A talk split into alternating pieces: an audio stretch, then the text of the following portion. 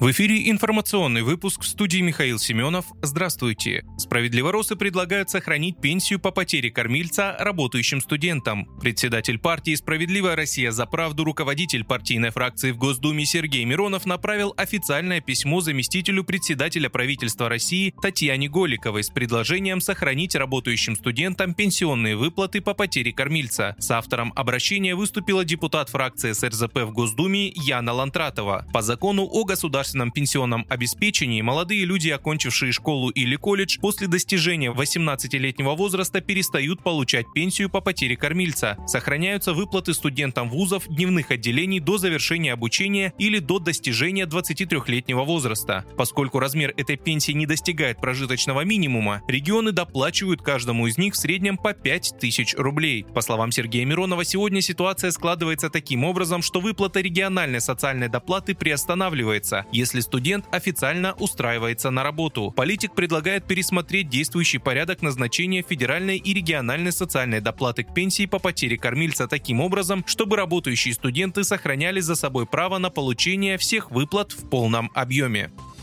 После ночного ливня в Сочи река Мацеста в Хостинском районе вышла из берегов. Под водой оказались дороги, частично подтопило дворы. Очевидцы опубликовали кадры с места в социальных сетях. Уточняется, что сейчас вода убывает. В 6 утра 14 июня был перекрыт въезд по курортному проспекту на Мацестинский мост. По сообщениям очевидцев, в районе ощущается запах газа. На месте работают все оперативные службы города. Как написали в пресс-службе МЧС России по Краснодарскому краю, пострадали 4 придомовые территории, офисное здание, населения. В дома вода не заходила, осадки прекратились. Для работы на месте привлечено 55 человек, 17 единиц техники.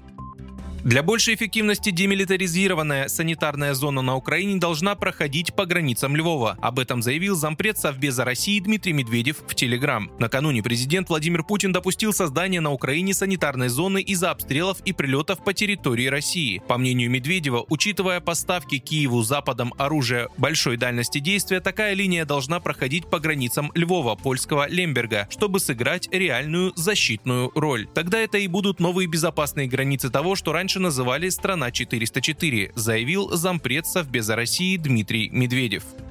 Курс доллара на московской бирже поднялся выше 85 рублей впервые с 4 апреля прошлого года, следует из данных торговой площадки. Курс юаня в это же время растет на 11 копеек до 11,84 рубля. Курс евро на 76 копеек до 91,7 рубля.